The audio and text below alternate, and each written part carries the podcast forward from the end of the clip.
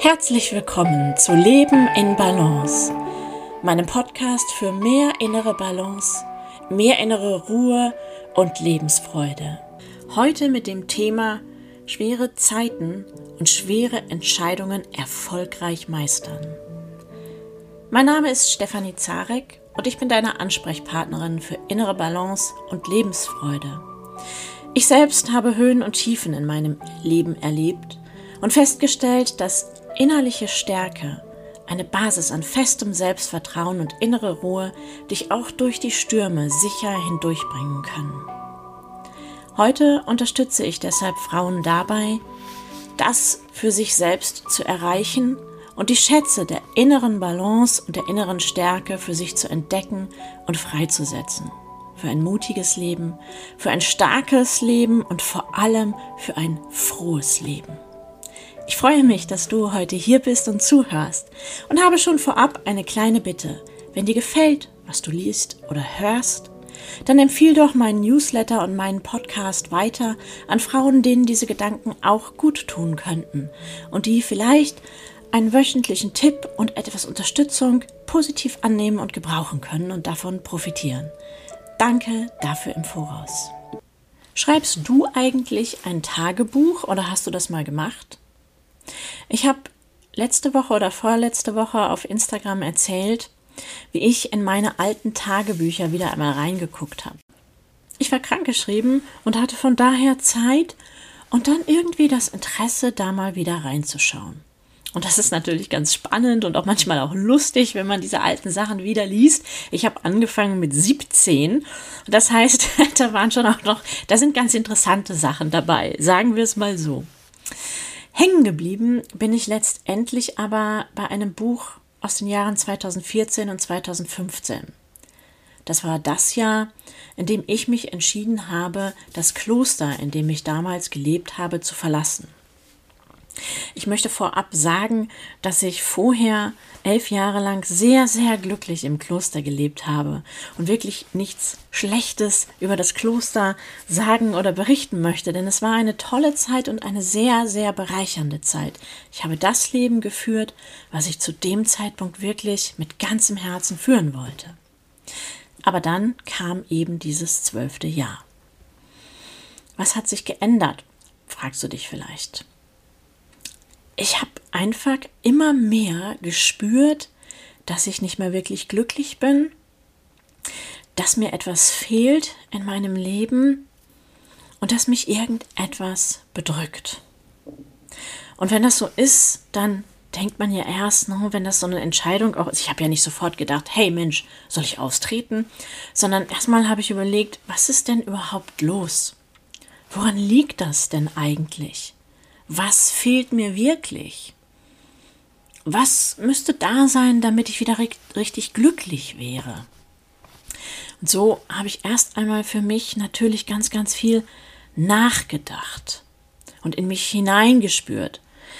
Aber irgendwann kam dann der Moment und der Zeitpunkt, wo ich gemerkt habe, es geht hier richtig ans Eingemachte. Ne? Also ich denke hier wirklich darüber nach, ob das Leben, was ich im Moment führe und von dem ich gedacht habe, dass ich es mein Leben lang führen werde, noch das richtige Leben für mich ist.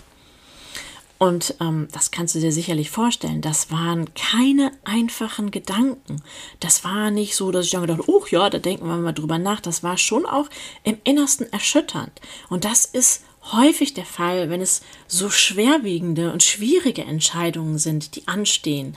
Und so schwerwiegende mögliche Veränderungen, die wir beginnen in Erwägung zu ziehen.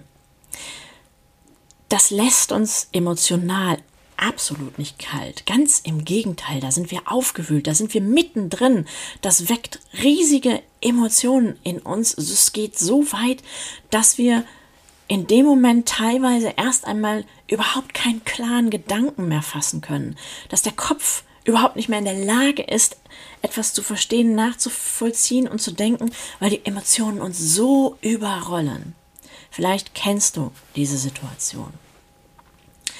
Wie also bin ich vorgegangen? Was habe ich gemacht und wie habe ich dieses Jahr dann eben dazu genutzt, eine Entscheidung zu treffen, wobei ich mir natürlich nicht im Vorfeld gesagt habe, okay, ich habe jetzt ein Jahr. Es gab einen Zeitpunkt, wo ich mir dann tatsächlich sozusagen eine Frist selbst gesetzt habe, damit ich dann auch irgendwann eine Entscheidung treffe. Aber am Anfang ging es ja erstmal darum zu sagen, was tue ich? Und ich erzähle dir das so ausführlich, weil das ein Vorgehen ist, was allgemein in solchen schwierigen Entscheidungssituationen ein sinnvolles Vorgehen ist und dich da auch weiterbringen kann, wenn du einmal vor solchen Entscheidungen oder schweren, großen, schwierigen Entscheidungen stehst. Das können ja völlig unterschiedliche Dinge sein in deinem Leben oder dem Leben all derer, die jetzt hier zuhören. Aber ich denke, Entscheidungen haben wir alle immer wieder. Also was ist das, was uns in solchen Situationen helfen kann. Und das Erste klingt vielleicht erstmal lapidar, aber ist doch das Allerwichtigste. Erstens, Panik vermeiden, Ruhe bewahren. Manchmal sind so Entscheidungen, entweder die Situationen so spitz und schwerwiegend, dass uns schon schwer fällt, einfach zu denken, wir müssen da Verantwortung tragen und eine Entscheidung treffen. Und manchmal haben wir einfach Angst vor dem, was wir entscheiden könnten und vor den Konsequenzen. Und dann, wenn die Emotionen dann hochkommen, wie gesagt, dann ist der Kopf ausgeschaltet. Das heißt, wir müssen erst einmal wieder dahin kommen, dass wir tief durchatmen können, Panik schnelle Entscheidungen vermeiden, weil bei großen Dingen geht es nicht darum, ganz schnell zack, zack zu sagen, sondern da geht es wirklich darum, erst einmal ruhig zu werden, ruhig zu bleiben, der eigenen Gefühle Herr zu werden, Herrin zu werden, beziehungsweise sie natürlich wahrzunehmen, aber dann auch zu sagen, okay, und jetzt dürft ihr auch mal, dürfen sich die, die Wogen wieder etwas glätten. Hier ist noch gar nichts entschieden. Alles kann passieren und ich werde das, was das Richtige, was das Beste und das Sinnvollste für mich und für andere vielleicht auch ist, finden. Also erstmal Panik vermeiden und zur Ruhe kommen. Dann hilft natürlich nur zweitens ein ganz klares in mich selbst hineinhorchen. Dazu wirklich dann auch Zeiten nehmen, Ruhe nehmen, mich aus anderem rausnehmen, was mich vielleicht ablenkt ähm, oder womit ich mich ablenken möchte, muss man auch sagen. Es ist natürlich auch nicht immer schön, sich den Dingen zu stellen, aber es ist dann ganz wichtig, weil, das kennst du ja selbst, du kannst vor dem, was in dir drin ist und los ist, nicht langfristig weglaufen. Es holt dich irgendwann an einer Ecke wieder ein. Also hinhorchen, in dich hineinhorchen, was ist los? Was sind meine Bedürfnisse? Was sind meine Probleme, meine Ängste, meine Sorgen? Ähm, was bewegt mich gerade am meisten vor dieser Entscheidung? Und das so ein bisschen für dich selbst zu spüren und zu sortieren. Das sind dann immer zwei Dinge. Einmal das bewusste Hineinhorchen und Fühlen, aber dann auch das im Denken strukturieren, ordnen, sich selbst verstehen. Das hilft uns wieder auf so eine Ebene zu kommen, dass wir eben nicht in Panik sind, sondern den Kopf mit hineinnehmen können. Mir hilft es dann immer, wenn ich das auch aufschreibe, da musst du selber wissen und herausfinden, vielleicht auch, ob dir das hilft. Es gibt auch völlig andere, sehr kreative Arten, damit umzugehen. Also man kann es aufschreiben, man kann ein Bild darüber malen, man kann ein Lied darüber machen, wie auch immer. Das, was deins ist.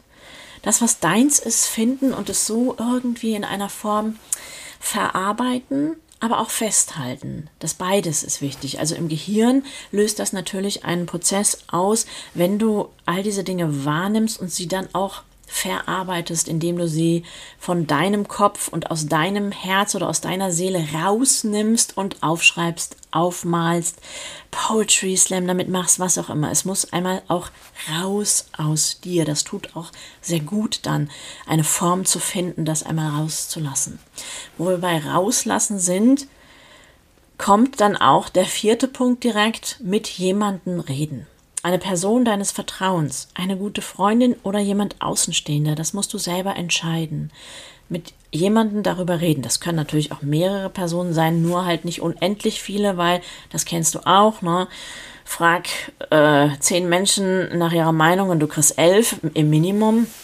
es geht auch nicht darum, dass dir jemand seine Meinung sagt, sondern es geht eigentlich viel mehr darum, dass du jemanden findest, der dir zuhört. Und zwar so gut zuhört, dass du, indem du redest und dich erklärst, dich sortierst und ordnest. Im Kloster war das tatsächlich so, ähm, dass ich jetzt von den ersten Schritten, dieses Hineinhorchen, diese Zeit der Stille und all das war natürlich im Kloster im täglichen Tagesablauf gegeben, da der Tag immer durch Zeiten von gemeinsamem Chorgebet unterbrochen war und gemeinsamen stillen Gebetszeiten. Das hatte ich also da sehr einfach in Anführungszeichen, diese Zeit und diese Stille, ähm, zumindest die äußerliche. Ne?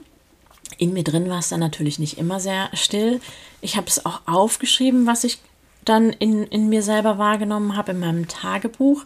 Und im Kloster war es so, dass man immer einmal im Monat auch ein Gespräch mit jemand Außenstehenden hatte, ähm, um einfach zu gucken, ein geistlicher Begleiter hat sich das genannt, auf welchem Weg bin ich gerade, was ist mir gerade wichtig, wie ist mein Gebetsleben, mein meditatives Leben etc. Und das habe ich auch damals genutzt, um eben über diese Situation und meinen Entscheidungsprozess zu reden. Wie gesagt, da habe ich nicht irgendwelche Antworten bekommen, das oder das sollst du tun, aber so Anregungen oder Fragen. Also Menschen, die sehr gute Fragen stellen können, manchmal auch völlig für uns unerwartete Fragen, die sind da auch sehr hilfreich. Dann der fünfte Punkt. Ja, das ist einer, der mir besonders schwer fällt, weil ich bin nicht gerade Missgeduld, aber es ist tatsächlich abwarten. Abwarten und geduldig sein. Es gibt da einen sehr schönen Text von Rainer Maria Rilke zu.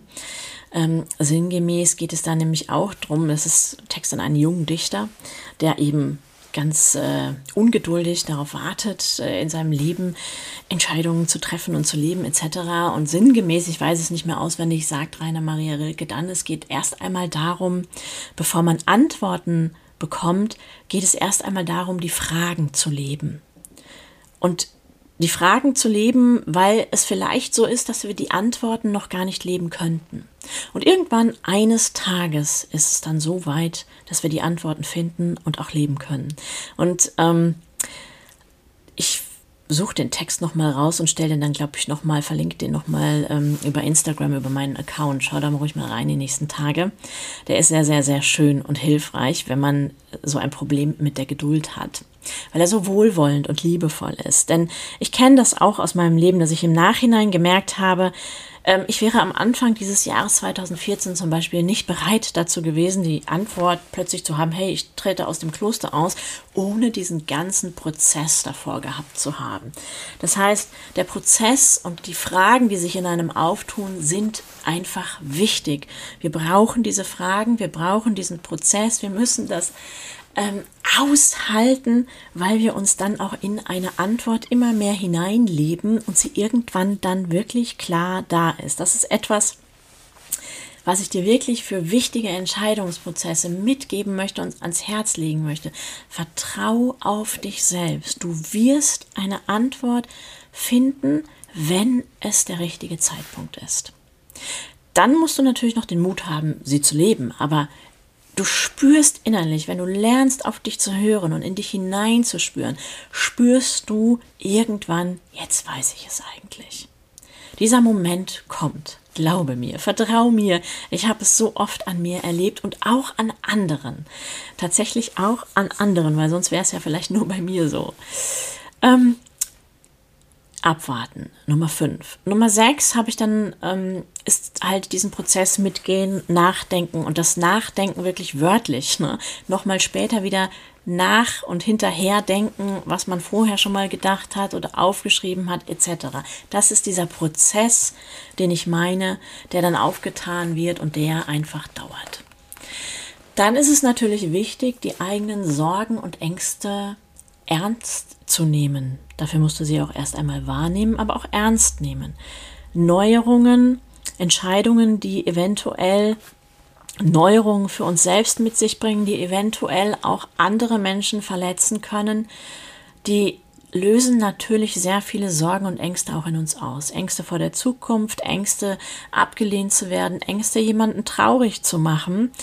Und das ist ganz wichtig, dass wir uns das auch anschauen, ansehen und durchdenken, ernsthaft durchdenken und gucken, wo wir dann wie den besten Weg für uns finden und aber auch vielleicht, wie wir es am besten für die anderen machen können.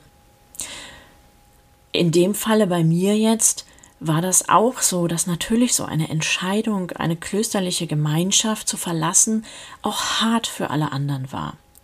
Und das ist so ein bisschen so gewesen, wie sich nach einer zwölfjährigen Partnerschaft oder Ehe zu trennen, nur eben nicht von einer Person, sondern von ganz vielen.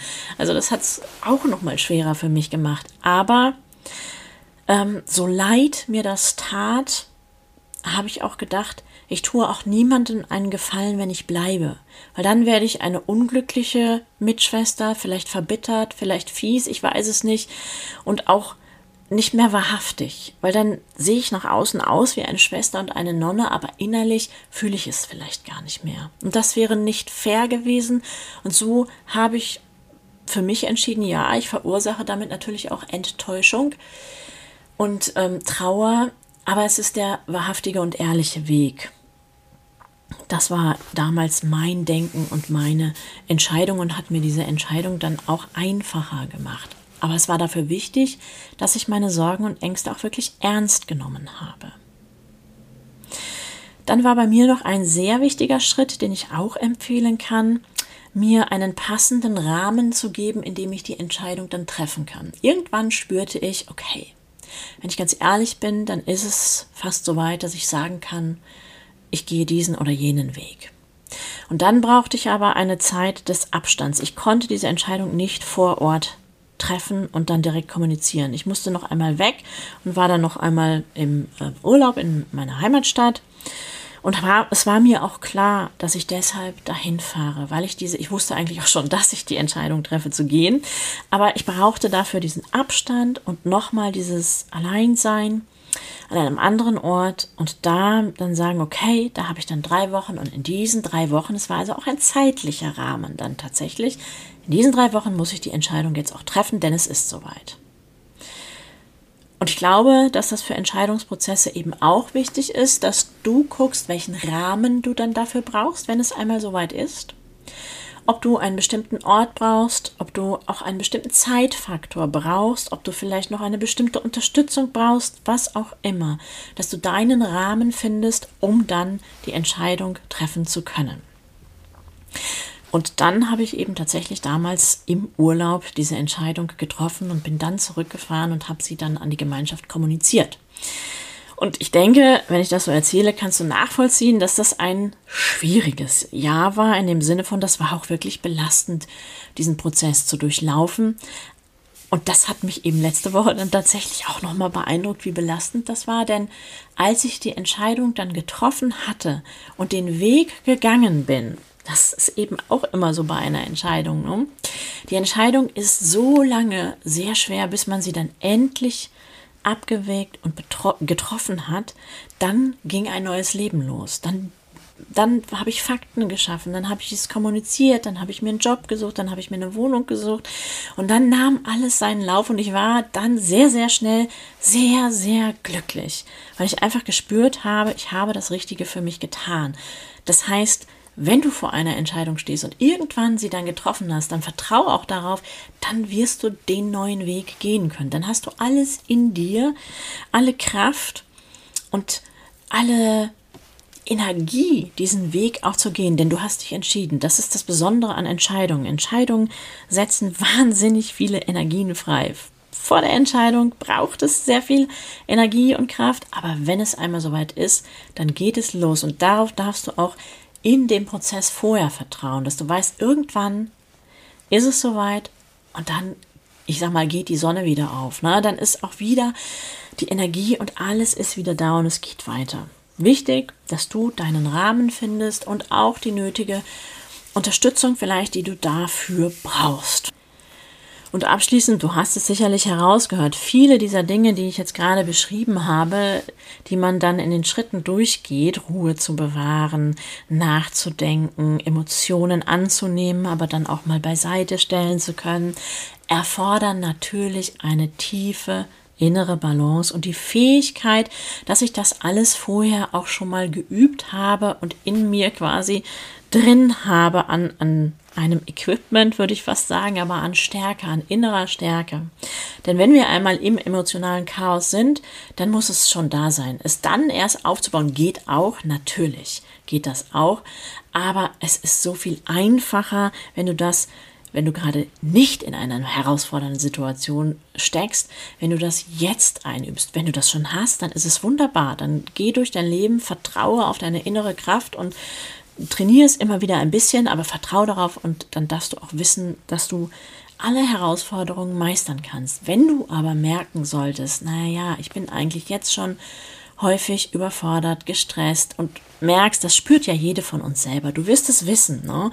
ob du in dir gefestigt bist oder eben gerade nicht so. Dann kann ich dir wirklich nur aus ganzem Herzen empfehlen, tu jetzt etwas, also bevor eine große Herausforderung oder Krise kommt, tu jetzt etwas, dass du dich stark machst, dass du dich gut aufstellst und das für dich übst, damit du, wenn dann irgendetwas kommt, quasi gut gerüstet bist und auf dich selbst auf jeden Fall total vertraust. Das ist so wichtig dann, dass du deiner eigenen Stärke vertraust. Und wie du das machst, da gibt es verschiedene Wege dazu. Natürlich biete ich Unterstützung und ein Angebot an, aber es gibt ja auch andere Wege. Also da will ich jetzt gar nicht so tun, als wenn es sie nicht gäbe. Ähm, such dir einen heraus und finde das, was für dich gut ist. Ich starte jetzt Ende März mit meinem Online-Coaching-Programm, mit einem achtwöchigen Online-Coaching-Programm, deine Schatzkiste für innere Balance. Und da geht es insbesondere eben um Schätze wie zur Ruhe zu kommen, Zeit für mich zu finden, ähm, Rituale in mein Leben einzubauen, die mir Kraft geben können, auf die ich dann eben zurückgreifen kann, wenn es mal hart auf hart kommt, einen Sinn in meinem Leben zu sehen und zu finden, soziale Ressourcen zu stärken, all diese Dinge, die wirklich für die Grundlage der inneren Balance wichtig sind. Der Kurs startet Ende März und bis Mitte März kannst du dich noch auf die Warteliste unverbindlich eintragen und dir einen Platz sichern und das Bonusmodul als Geschenk sichern, wenn du dann später buchen solltest.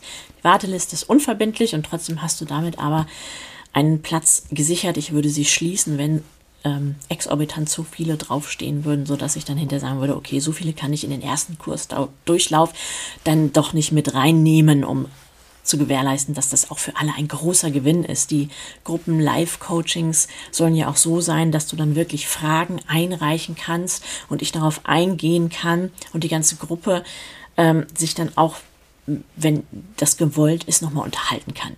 Ja, das in Kürze als ähm, Hinweis, du findest den Link dazu über meine Homepage, über mein Newsletter, auf meinem Instagram-Account. Wenn du das suchst, bin ich mir sicher, wirst du das finden. Für heute und für diese Woche hoffe ich, dass du etwas mitnehmen kannst zu dem Punkt, wie kann ich schwierige Entscheidungen in meinem Leben erfolgreich treffen, wie kann ich da vorgehen. Und ansonsten für dein Wochenende, ob du jetzt Karneval feierst oder nicht, wünsche ich dir, dass es ein erholsames, ein tolles, ein schönes Wochenende wird und sage bis zur nächsten Woche. Bleibe in deiner Balance und wir hören uns nächste Woche hoffentlich wieder. Bis dahin, alles, alles Gute, deine Stefanie Zarek.